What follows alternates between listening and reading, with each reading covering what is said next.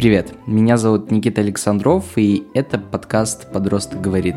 Это подкаст о страхах и сложностях на пути подростков, и о том, как эти сложности и трудности решать. А еще на том, как молодым и неопытным взять ответственность за свою жизнь в свои руки и не бояться серьезных решений.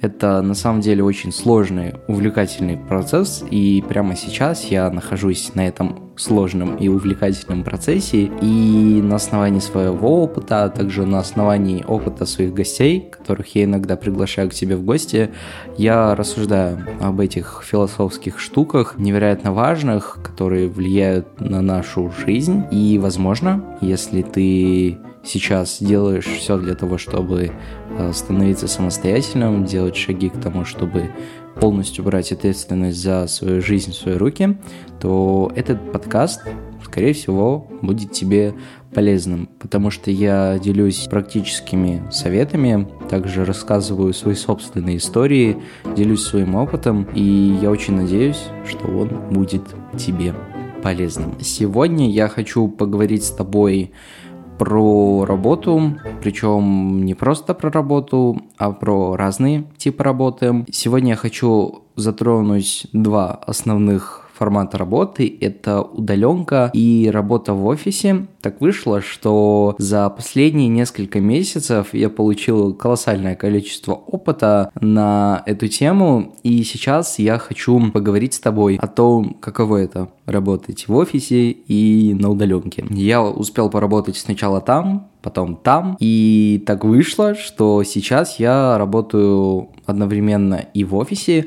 а также с заказчиками в удаленном формате. Сегодня будет очень много полезных историй о том, каково это совмещать удаленную работу и работу в офисе. И вообще, зачем это нам нужно. Хочу сразу отметить, что подразумевая работу в офисе и работу на удаленке, я разделяю понятие, что условно удаленка – это когда ты работаешь на себя, работаешь с разными заказчиками и не обременен какими-то графиками. То есть, условно, удаленка – это не home office, то есть ты работаешь тогда, когда тебе захочется, и с компаниями у тебя не подписан трудовой договор. А работа в офисе – это скорее работа с компанией, работа в офисе компании, когда ты 5 дней в неделю с 9 до 6 ходишь на работу и работаешь в офисе. И скорее вот, когда я буду говорить о вот этих вот двух форма- форматах работы, я буду говорить вот про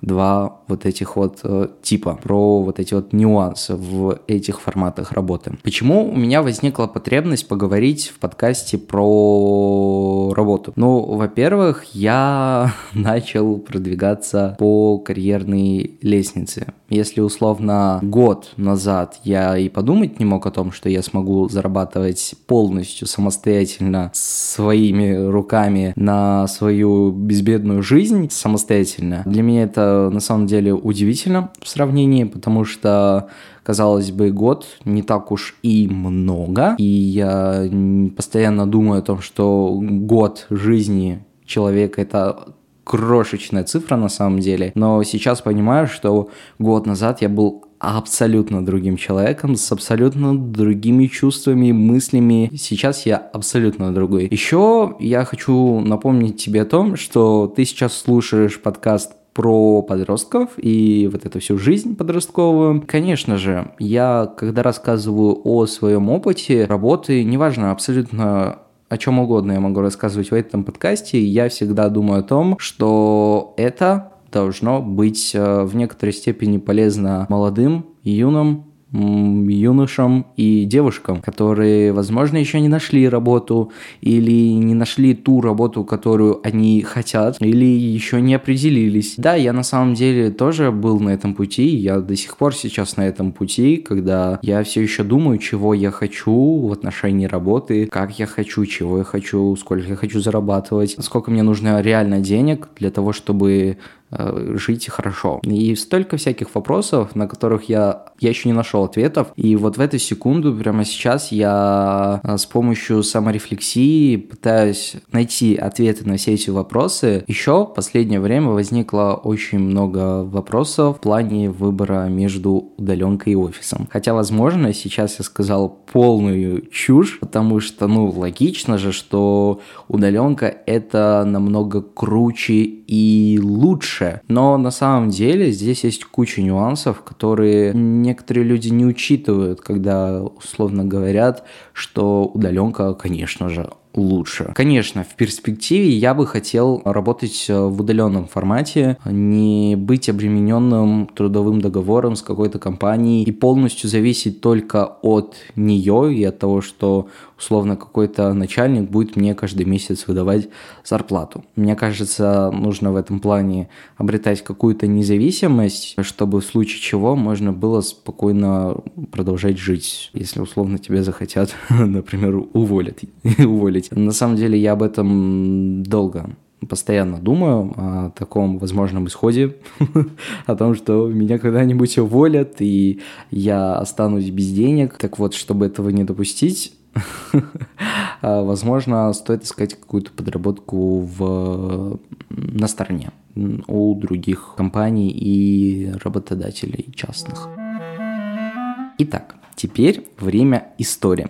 Я хочу рассказать свою историю отношений э, с работой. На самом деле за последние 6 месяцев, да, примерно 6 месяцев, может быть чуть больше, примерно 6-7 месяцев назад я начал работать вот в прямом этом смысле, прям зарабатывать деньги и как-то обеспечивать себе некоторую безбедную жизнь когда я еще с родителями жил, это было приятно на самом деле, когда тебе не нужно у родителей условно просить деньги на проезд, на интернет и на все вот в этом духе. Хотя, если честно, я сейчас, когда думаю о том, что вот когда я начал работать, я особо-то и не видел тех денег, которые я зарабатывал. Хотя зарабатывал я ни копейки. Я зарабатывал достаточно приличные деньги, но как для 16-летнего подростка, который живет с родителями, которые полностью обеспечивают твою жизнь, тебя, все твои потребности, как бы тебе ни на что не нужно тратиться,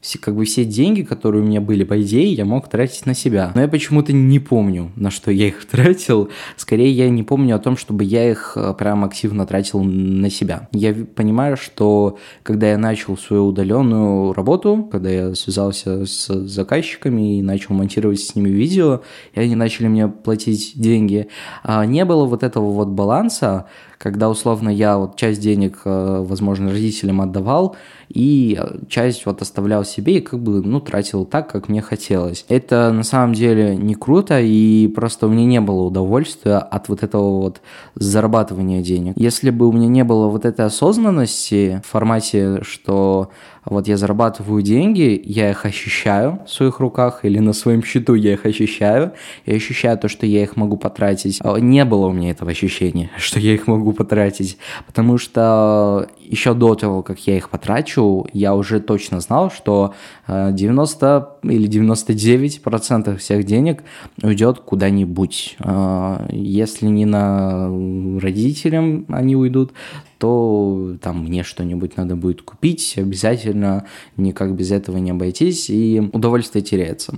То есть, и как бы фактически, вот как раз-таки я же начал говорить о том, что если бы я у меня не было этой осознанности, а то, что я понимал, что, окей, я зарабатываю деньги, и на самом деле эти деньги помогают нашей семье жить лучше. Без этого осознания я бы, скорее всего, вообще к чертям бросил бы все это зарабатывание сказал бы себе и, возможно, родителям, как бы, а зачем мне зарабатывать деньги, если я их как бы не вижу? У меня нет удовольствия от э, вот этого вот зарабатывания. Да, на самом деле не было у меня удовольствия, но я как-то что-то работал, монтировал, э, работал с заказчиками, и потихонечку мой доход начинал расти. Это круто на самом деле. Ощущение потом было, когда я понимал, что о, у меня появляется больше денег, и появляется больше денег для того, чтобы начинать э, тратить их э, на себя. Но, то есть, это такой опыт работы в удаленном формате, когда я, с одной стороны, что-то зарабатывал, но, во-первых, это был достаточно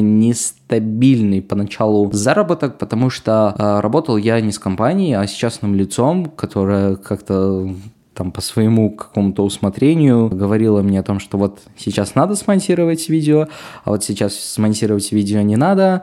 И на самом деле это неадекватность была для меня в тот момент, потому что мне хотелось какой-то стабильности, что вот условно у меня есть такая рутина, что там каждую неделю я что-то монтирую, каждую неделю я получаю за это деньги. Такого не было. И поэтому было больше страха, переживаний из-за того, что ага, я сейчас не заработаю денег, у меня не будет денег для того, чтобы а, условно обеспечить себе что-то, вот хорошую жизнь. От ощущения, что я могу зайти в магазин и купить шоколадку, у меня настроение обычно поднималось.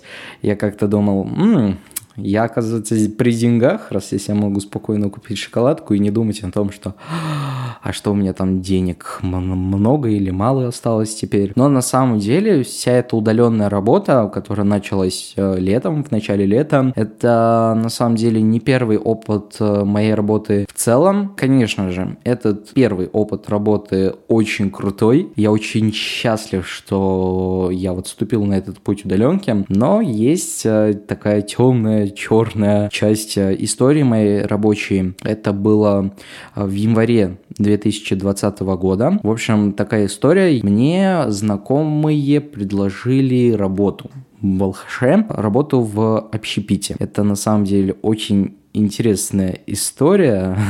Но я согласился на эту работу. Мама меня отговаривала от того, чтобы идти туда. И на самом деле, скорее всего, я бы поступил мудро, если бы не пошел туда работать, потому что в итоге я испортила себе нервы. Но я пошел туда, я никого не послушал. На самом деле не хочу сказать о том, что вот я был глупец из-за того, что я там не послушал маму и пошел, значит, работать в эту плохую работу. Нет, на самом деле, хоть я и понимаю, что я совершил в некотором роде ошибку, на ошибках учатся, и сейчас я просто понимаю, что я буду ну, дольше думать и продуктивнее думать о том, нужно ли мне действительно куда-то условно, где-то условно работать, куда мне нужно устраиваться и вообще как мне решения лучше принимать. Я понимаю, что просто сейчас мне нужно это делать чуть более эффективно и чуть более серьезно подходить к принятию таких серьезных решений. Ну, в общем, я тогда пошел на работу, начал работать в общепите. Это была кафешка, в которой я работал на раздаче. Это ужасное место, в смысле раздача. Не в смысле кафешка, именно само место в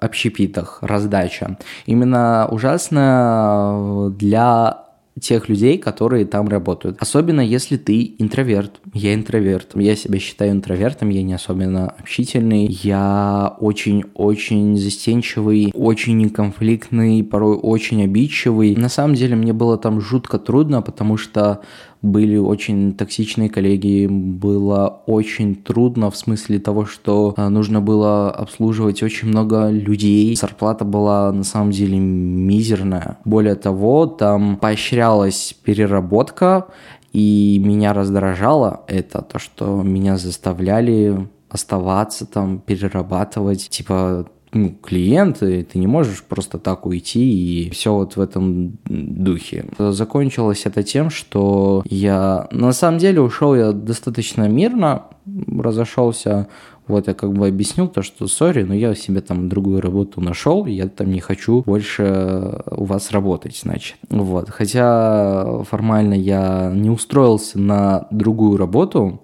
мне просто нужно было как-то отговориться от этой работы в общепите, и вот, и, и ушел оттуда. Я был на самом деле счастлив от того, что я ушел, прям искренне счастлив. Единственный плюс этой работы для меня был то, что я стал более стрессоустойчивым, и я понял, что как бы общение с людьми это все-таки некоторая необходимость. Как бы в любом случае учиться общаться с людьми надо для того, чтобы, ну там условно, кому-то предложить там свои услуги. Просто общение это очень круто. Общению с людьми я вот за время этой работы в общепите научился. Наверное, это единственный плюс, который вот сейчас сознание мне приходит. Кстати, между вот, вот этой вот удаленкой, которая летом началась, и вот этим опытом работы в общепите была неделя, когда я значит, начал работать э, в колл-центре. Расскажу эту историю тоже. В общем, я в HeadHunter начал искать работу себе еще во время работы в общепите, потому что я примерно через пару недель работы в кафешке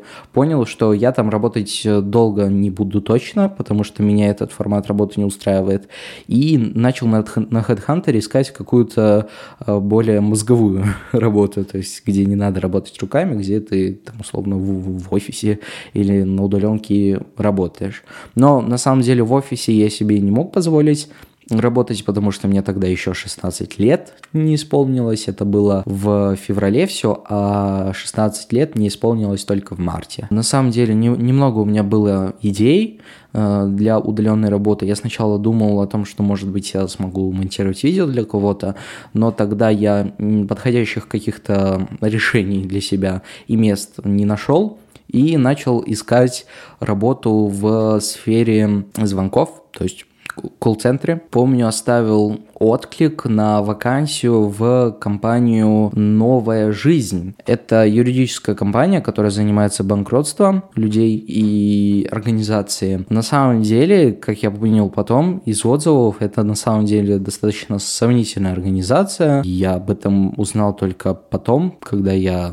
уже ушел оттуда. Более того, я не ушел оттуда, меня оттуда уволили, по сути. Но об этом потом. В общем, оставил на вакансию я отклик, меня пригласили, потом по скайпу мы созвонились с HR-менеджером, она мне там так все рассказала классно, что вот, у нас там за час работы вы будете получать 300 рублей, и все будет так круто.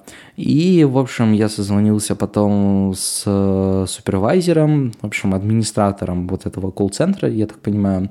Это была женщина. Она мне там объяснила, как нужно звонить, какие программы нужно устанавливать. И работа моя заключалась в том, что я должен был названивать людям. Это были холодные звонки, и, возможно, люди, которые работали в колл-центрах, э, они поймут, какой это отстой, какой это кошмар и самая худшая работа на свете звонить людям, которые фактически не знают о том, кто ты, что за компанию ты представляешь. Но, в общем, я тогда не додумался о том, что, ну, как бы, холодные звонки это вообще отстой. Но я, в общем, согласился, как бы, окей, давайте попробуем. Начал звонить, и, кажется, только три дня я, ну, фактически звонил людям. Каждый второй меня посылал, кто-то планировал на меня в суд подать. Постоянно много негатива было. Я очень сильно начал нервничать из-за того, что это слишком стрессовая для меня работа, потому что я сам понимаю, что мне было бы, например, некомфортно, если бы кто-то мне бы позвонил и начал мне там говорить про что-то там юридические какие-то услуги. Мне это не нравится. Но сам я, по сути, тогда этим занимался. В общем, за эти три дня у меня не вышло никого там привлечь на консультацию, никто на консультацию не записался. И как бы мне эта женщина сказала, типа, ну, сори, результатов за три дня никаких не было, ну, как бы вынуждена с вами вот попрощаться, до свидос. А для меня было особенно стрессово услышать то, что меня уволили, ну, во-первых, потому что это мое эго задело, потому что, ну, как бы, тебя уволили, не ты сам уволился, а тебя уволили за то, что ты был неэффективный. Не буду тут выражаться в подкасте, но идите вы куда подальше со своими холодными звонками, потому что я бы себе, наверное, испортил нервы на всю жизнь, если бы бы остался вот в этом колл-центре и постоянно названивал людям и предлагал им какие-то сомнительные услуги и постоянно слышал то, как они в ответ меня посылают. Это отвратительное на самом деле ощущение. Но тогда мне казалось, что, ну, во-первых, я неудачник, а во-вторых, у меня было ощущение, какого черта? Потому что я сейчас вам расскажу настолько тупейшую историю, ты поймешь, что я в том числе был тоже глупым. И на самом деле есть глупый порой человек э, из-за того, что принимаю какие-то неразумные решения. Ну, в общем, я тебе рассказываю. На самом деле мне стыдно рассказывать это, но я рассказываю. Слушай меня, пожалуйста. а лучше не слушай, промотай, пожалуйста, на, на 5 минут вперед, тогда будет классно. Ну, в общем, рассказывай тем, кто остался. Дело в том, что перед тем, как уйти из общепита и начать работу в э, колл-центре этом злополучном, у меня появилась идея о том, чтобы купить себе фотоаппарат но не какой-нибудь там за 50 тысяч, а как бы, ну, нормальный фотоаппарат, который будет э, хороший. Ну, то есть я смогу снимать красивые, качественные видео и все вот в этом духе. То есть я не хотел себе какую-то дорогущую там супер топ машинку, но хотел что-то такое, ну, такое средненькое, но чтобы нормально было. Тогда я себе нашел классный достаточно фотоаппарат, то есть он был относительно недорогим, но он стоил несколько сотен тысяч тенге, несколько десятков тысяч э, рублей. В общем, достаточно много, но не прям чтобы супер много. Так вот, я, у меня был такой расклад. Я подумал, что вот я у меня нет условно этих нескольких сотен тысяч тенге сейчас, нескольких десятков тысяч рублей. И как я могу сделать? Ну, как бы я накопить не смогу, потому что я зарабатываю слишком мало для того, чтобы копить. Ну, это слишком долго бы у меня заняло, и мне бы пришлось вечность работать в этом общепите. Я такой подумал, когда вот я нашел вот этот вот колл-центр, мне показалось, что там достаточно классная оплата, э, в колл-центре. Ну, как бы работать по 5-6 по часов в день, получать за это 300 рублей в час, ну, нормуль в целом интересная затея. Вот, и мне как-то показалось, окей, я сейчас уйду вот с общепитом, возьму кредит, э, фотоаппарат в кредит, и буду спокойно работать и платить по счетам. Тогда я не подумал о том, что я дурак, потому что тогда я взял, значит, уговорил маму взять э, фотоаппарат в кредит. Ну как в кредит, это была рассрочка. Ну, в общем, каждый месяц в любом случае мне бы пришлось платить. Я пообещал, что платить буду я самостоятельно этот кредит. И как бы мама мне сказала, ну, типа, если что, я платить не смогу, потому что у меня сейчас очень большая финансовая нагрузка. Я ей сказал, окей, да вообще без проблем. Я как бы сам там все буду оплачивать, потому что я ей там рассказал такую презентацию, вообще устроил маме о том, что вот я сейчас э, перейду в работу в колл-центре, буду там зарабатывать много-много денег, ну достаточно много, ну типа если каждый день работать, звонить людям там и все вот в этом духе. Буду много зарабатывать и как бы кредит свой оплачивать. И в общем мы что-то с мамой это обсудили. Обсудили, я так понимаю, не очень успешно, раз этот кредит был взят.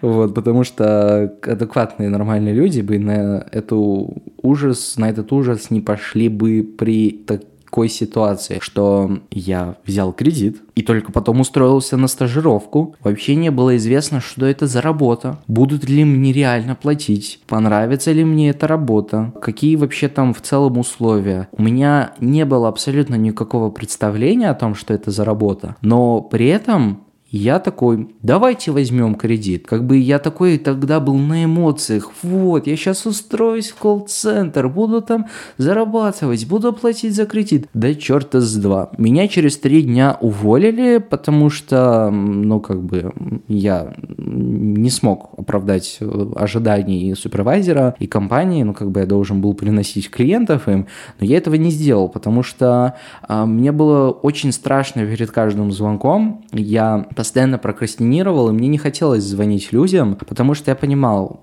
сейчас с вероятностью 90% человек, который поднимет трубку, и я ему начну что-то там презентовать, он мне просто скажет, «Э, в лучшем случае вали отсюда, никогда не звони, в худшем он меня материт на минут пять, и потом будет еще троллить меня как-то. И это на самом деле ужасно, жуть жутчайшая на самом деле ситуация. Ну, как бы я бы, даже если бы мне там что-то заплатили, я бы не продержался долго. Я вот в этом полностью уверен. Но я уже сижу с кредитом, меня уволили. И я такой, а как же я маме скажу о том, что меня уволили? Она полностью была уверена в том, что я теперь сам буду нести вот эту вот финансовую ответственность за свой кредит самостоятельно. Вот, а я ей должен был написать о том, что мама, извини, но все, у меня нет работы. Я вообще ни копейки теперь не зарабатываю, потому что с общепита я ушел, с колл-центра меня уволили, и все, я не смогу платить, сори. И на самом деле тогда реакция у него, конечно же, была мягенькая, ну типа, ой, да ладно, ой, да ладно, все нормально. Но, конечно, потом у нас было очень много конфликтов из-за этого, потому что, ну как бы фактически я повесил на свою маму кредит. И честно, мне сейчас хочется неистово материться, потому что это отвратительнейшее поведение было с моей стороны. Это сейчас классно то, что я там за свои кредиты могу сам ответственно снести. Мне не сложно ее нести, потому что я сейчас зарабатываю нормально, ну, для того, чтобы жить спокойно и там не жаловаться на жизнь и там платить по своим там каким-то кредитам.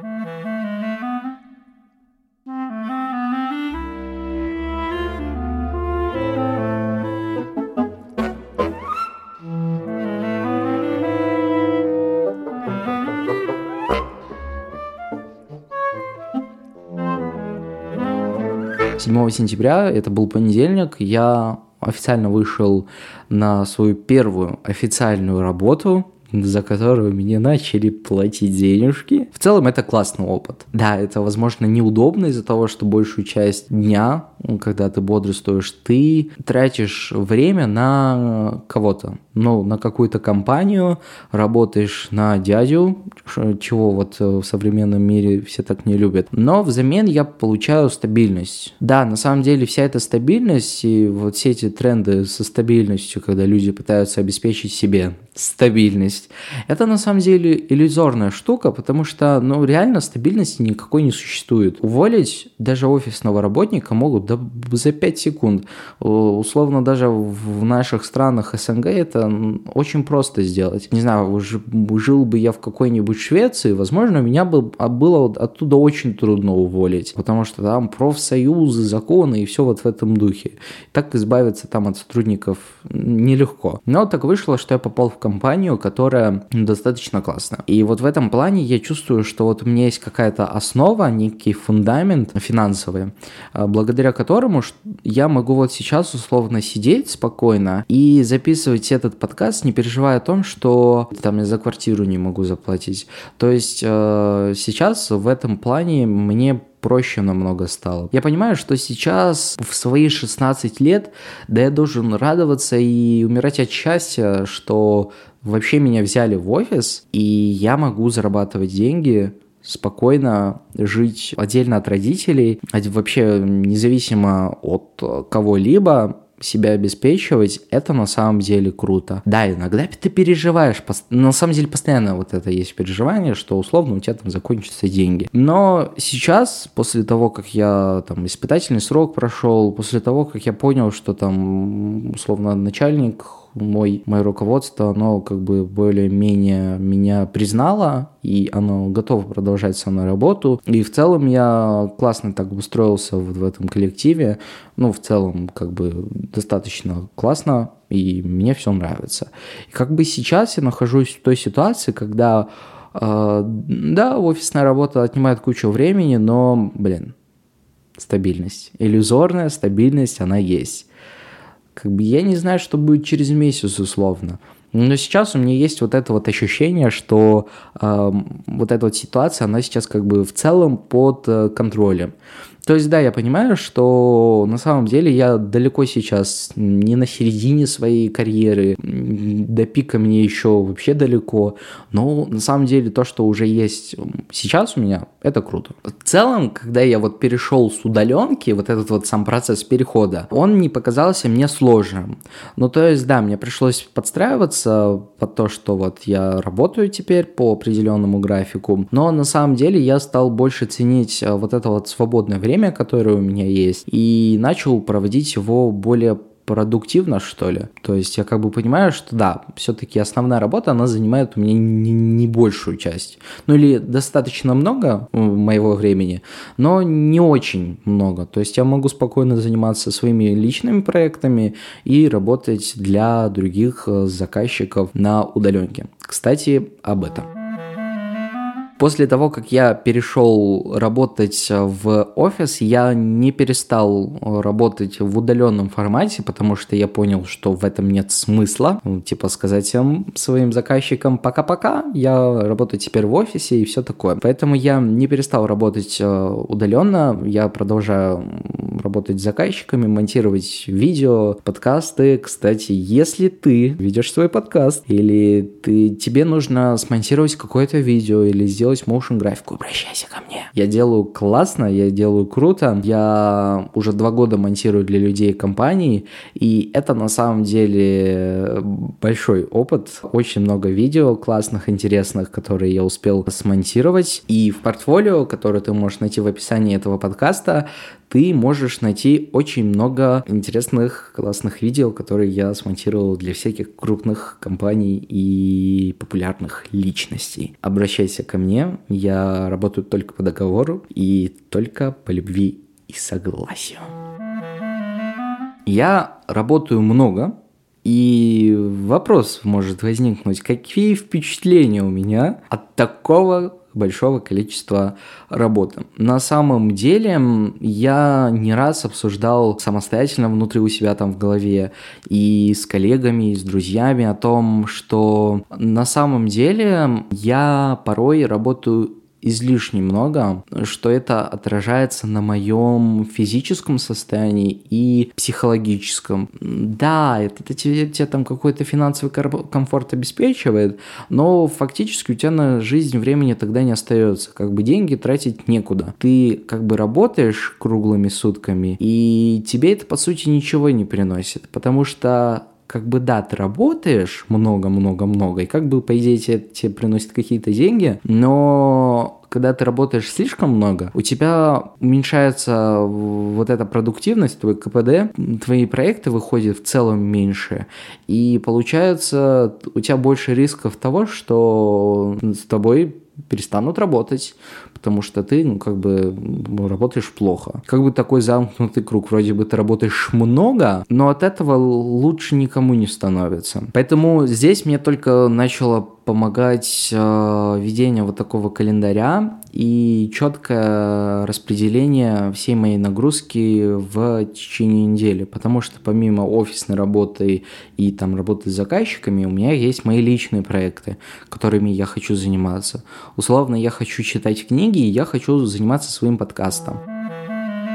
Парадокс подработок. Почему парадокс? Потому что в целом непонятен смысл подработок. Но как бы если ты устраиваешься в офис, где предполагается, что 8 часов ты будешь работать, делать все для того, чтобы приносить огромнейшее количество денег компании. Поэтому логично, что эти 8 часов должны, ну, как бы оплачиваться очень хорошо, прям очень хорошо. Э, устраиваешься для подработки ты, потому что платит в офисе тебе мало, не так ли? Возможно, вам покажется, что я сейчас себя компрометирую. А то, что я устроился в офис, и мне там платят мало. Нет, то, что связано с оплатой, с зарплатой в офисе меня сейчас э, устраивает. Подрабатываю я просто потому, что я не хочу отказываться от тех заказчиков и людей, с которыми я уже работаю сейчас. Ну, как бы, я просто не вижу смысла.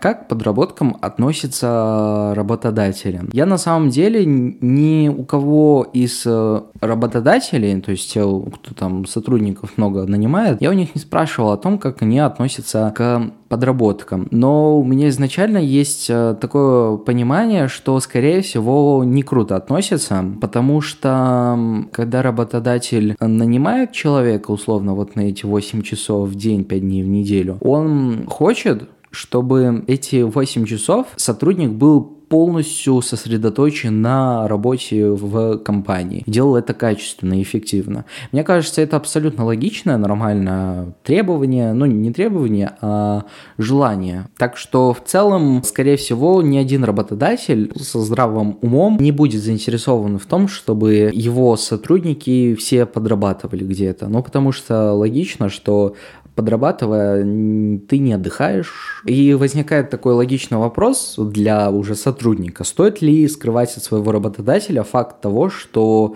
ты подрабатываешь. Но в целом, как бы я считаю, что работодатель, он не обязан знать какие-то вещи о твоей жизни, о тебе, о том, что ты там условно где-то подрабатываешь. В каком формате я бы хотел работать в перспективе? Я уже говорил об этом, конечно же, на удаленке. Это логично. Ну, потому что работать на себя это круче. Потому что ты, ты сам решаешь, как твоя жизнь будет построена. Ну, то есть твое э, суточное время, вот у тебя 24 часа есть, и ты сам решаешь, как ты их потратишь, на что. Но офис предлагает мне некую стабильность. И, скорее всего, ну, не скорее всего, а именно из-за этого я вышел на офисную работу. Хотя мог и не выходить бы, потому что, ну, как бы я жил до этого с родителями, и все было круто. Но, скорее всего, для меня вот, этого, вот эта независимость, она, наверное, важнее для меня, чем какая-то финансовая стабильность, крыша над головой. Ну, крыша над головой, это, конечно, классно и круто, и это правильно. Для меня просто важнее вот этот перформанс самостоятельной жизни. Не знаю, как дальше пойдет, но сейчас как бы как, как есть. Сейчас я хочу поговорить о советах, которые раньше помогали и помогают сейчас мне на удаленке. А чуть позже я поговорю о том, какие советы мне помогают и в целом могут помочь всем людям, которые работают э, в офисе. Во-первых, э, нужно также продолжать соблюдать режим сна, работы и отдыха. Скажу более того, соблюдать режим особенно важно и скорее даже важнее, чем при офисной работе, потому что когда ты работаешь в офисе, у тебя есть уже какой-то такой стимулятор твоего вот этого вот, э, твоей ответственности. Ты понимаешь, что условно, если ты сегодня не ляжешь спать пораньше, завтра утром, когда ты пойдешь в офис, ты будешь помирать. И как бы хочешь не хочешь, ты ты там будешь соблюдать некоторую рутину и режим сна. Как бы номинально это все будет. Когда ты работаешь в удаленном формате, скорее всего, ты забиваешь на все вот эти вот штуки, которые связаны с рутиной, со сном, и ты можешь работать да хоть круглосуточно. Тебе как бы никто не будет на душой стоять, и никто тебе не скажет о том, что иди спать. Ну, если ты условно живешь один. Следующий совет, не забывай про рутину. На самом деле рутина нужна для того, чтобы твой ум, твой мозг э, привык э, к твоему распорядку дневному, то есть благодаря вот этой рутине, которая есть э, регулярно. То есть каждый день, условно, ты просыпаешься, там заправляешь кровать, чистишь зубы и все вот в этом духе. Следующее, пиши все, что тебя волнует и беспокоит. Особенно это важно для тех, кто живет э, в одиночестве, один. То есть для таких, как я, я живу один, ни с кем не снимаю квартиру, и я на самом деле сейчас счастлив, что я живу один в одиночестве, но иногда бывает именно одиноко. От того, что я не могу выговориться кому-то. Или, возможно, мне не хочется напрягать э, кого-то своими, своим нытьем, своими какими-то проблемами. Поэтому меня порой выручает ведение дневника. Когда ты ведешь дневник, выписываешь, как бы говоришь с дневником, как с другом общаешься, выписываешь все свои проблемы, рассказываешь о том, что у тебя там происходит в жизни. Это, во-первых, очень классный процесс саморефлексии. Потом со временем, когда твои чувства уже утихают, остывают, сменяются какими-то новыми настроениями, ощущениями, ты можешь читать о том, что с тобой происходило условно несколько дней или недель или месяцев назад, и размышлять об этом,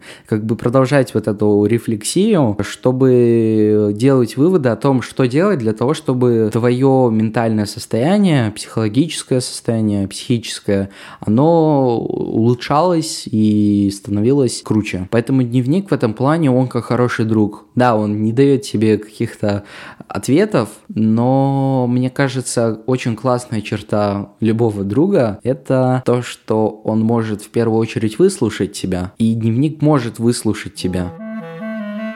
Следующее. Борись с желанием работать в пижаме. Это, опять же, про дисциплинированность, про вот это вот все связанное с рутиной и с режимом работы сна, там, отдыха и все вот это, в этом духе. Это просто тебя дисциплинирует. Здесь нет каких-то супер особенностей. Следующее. Определите деятельность рабочего дня заранее. 5 э, минут планирования, когда ты условно распланируешь свой день, свои задачи по часам, ты как бы не ограничиваешь себя. В первую очередь делаешь себе хорошо, потому что у тебя есть четкое временное понимание, как ты должен выполнить и за сколько ты должен выполнить свою задачу. У тебя больше есть мотивации и больше ответственности для того, чтобы выполнить задачу вот в тот э, временной промежуток, который ты в своем календаре, календаре записал. И если ты вот условно каждую задачу разделил по времени, и у тебя есть четкое представление, сколько у тебя есть на какую-то задачу, к концу дня, когда ты условно себя поставил конец рабочего дня, тебе будет проще в эту временную отметку взять и сказать всем рабочим делам пока, до следующего рабочего дня. Ты, дисциплинируя себя, делаешь свой рабочий день продуктивнее и оставляешь больше времени для отдыха. Поэтому очень важно э, вести свой календарь. Это, кстати, в том числе очень полезно в офисной работе. Допустим, я работаю в таком формате, что мне поставили какой-то дедлайн, какой-то срок, и все мои проекты, они достаточно долгосрочные. То есть у меня есть как минимум несколько дней для того, чтобы выполнить какую-то определенную задачу. Если эта, эта задача действительно большая, и там нужно несколько этапов работы, то обычно я себе на стикере расписываю то, как будет создаваться это видео. Когда у меня есть четкое представление, как я буду выполнять свои задачи, как они будут двигаться, у меня есть больше мотивации для того, чтобы начать делать. Советы, которые сейчас помогают мне на работе в офисе. Важно поддерживать порядок на рабочем столе. Я убедился на своем опыте, что когда у меня беспорядок, эм, у меня беспорядок в голове. То есть, скорее всего так, что если у меня беспорядок в голове, то у меня будет беспорядок на столе. Обратите внимание на то, что у вас сейчас находится на столе. Возможно, нужно выделить э, несколько минут в неделю, возможно, раз в несколько дней, чтобы протирать пыль и провести реорганизацию рабочего пространства в своих ящичках и всяких шкафчиках. Следующее. Выстраивайте продуктивные отношения с коллегами. Э, туда я в том числе отношу отношение к критике, которая от коллег часто исходит. Дело в том, что я человек очень-очень-очень прообидчивый, меня на самом деле это очень раздражает, то, что я постоянно обижаюсь. Это не круто на самом деле, я сам, я пытаюсь с этим бороться, условно критика, которая от коллег исходит, чтобы ты ее воспринимал правильно, и возможно, если тебя правда прям очень задевает э, то, что коллеги тебе говорят, возможно, тебе стоит обговорить, проговорить с коллегами, как э, вам там нужно настроить вот этот вот процесс отдачи э, обратной связи и критики. На самом деле мне повезло, что у меня коллеги достаточно добрые и проницательные, так что им не приходится говорить о том, что они очень грубые и все вот в этом духе. Следующее. Устанавливайте цели. Определяйте как стратегические цели, так и более краткосрочные цели на неделю и на день. У меня есть доступ к контент-медиаплану, в котором описано все, что будет вот условно, вот сейчас ноябрь, вот какие будут видео а, отсняты и смонтированы в ноябре. То есть у меня есть понимание, что условно на следующей неделе я должен буду сделать несколько видео каких-то, и вот у меня есть примерно понимание, что вот будет такая-то, такая-то у меня нагруженность. Более краткосрочные цели и задачи я ставлю себе уже в процессе условно монтажа самого видео. Как я уже сказал ранее, создание видео это несколько этапов, которые важно распределять грамотно, чтобы видео было качественным на выходе. Поэтому я стараюсь в течение дня распределять даже по часам, в какое время, какой этап я буду выполнять. Вот условно, если я хочу до обеда сделать один этап, чтобы с утра я не сидел там в Инстаграме, не зависал, а работал, чтобы к обеду я поставленную себе цель по какому-то этапу выполнил и чувствовал себя вот в этом плане более счастливым. Устраивайте перерывы. Есть такое ощущение, точнее у меня было первое время такое странное ощущение, что вот есть 8 часов рабочего времени, и я обязан эти 8 часов полностью посвятить работе, не отвлекаться больше ни на что. На самом деле это плохая тактика, потому что когда ты работаешь без перерыва в 8 часов, ну знаете ли, это очень вредит, очень падает к концу рабочего дня эффективность, ты слишком сильно устаешь, перенапрягаешься, и на что-то другое потом сил просто не остается. Поэтому перерывы делать э, очень важно, прям важно. То есть нужно определить в своем календарике то время, которое ты будешь э, выделять э, на себя, на то, чтобы отдохнуть, позаниматься чем-то, что для тебя важно, и чтобы потом уже, когда перерыв закончится, продолжать с новыми силами делать что-то, ну, свою работу. Это были все советы, которые я хотел тебе рассказать, которые лично мне очень понравились. На самом деле есть куча разных привычек, советов, которые можно применять э, в удаленке и в офисе. Но это основные, которые лично мне сейчас помогают, и те, которые я действительно сейчас стараюсь э, применять. Или, по крайней мере, хочу в ближайшее время начать э, применять, потому что понимаю, что это по-настоящему полезно. Я очень искренне, искренне радуюсь, когда меня отмечают в Инстаграме, когда мне оставляют отзывы, пишут комментарии в, в Кастбоксе или в Apple подкастах. Если ты хочешь оставить э, мне свой отзыв, пожалуйста, сделай это. Не откладывай, потому что я искренне радуюсь, когда кто-то рассказывает мне о том, что ему нравится мой подкаст, или о том, что ему не нравится мой подкаст. Это всегда мне очень-очень нравится, как критика, так и похвала. Я искренне жду этого и тех людей, которые э, хотят э, мне что-то рассказать про мой подкаст, я таких людей искренне ценю и жду. Если ты хочешь мне что-то рассказать, свою историю, кстати, или хочешь поделиться своим мнением насчет моего подкаста, оставить мне какую-то э, идею для моего подкаста, пожалуйста, пиши мне по всем контактам, которые я оставил в описании этого эпизода. Можешь написать мне на почту, в Инстаграм, оставить э, свои мысли в Apple подкастах, э, в комментариях, в отзывах или в кастбоксе. Спасибо большое за то, что ты прослушал меня до конца. Это вселяет уверенность, что я делаю эти подкасты не зря. Хорошего тебе настроения и подкастов, и работы. И хорошего дня. Пока.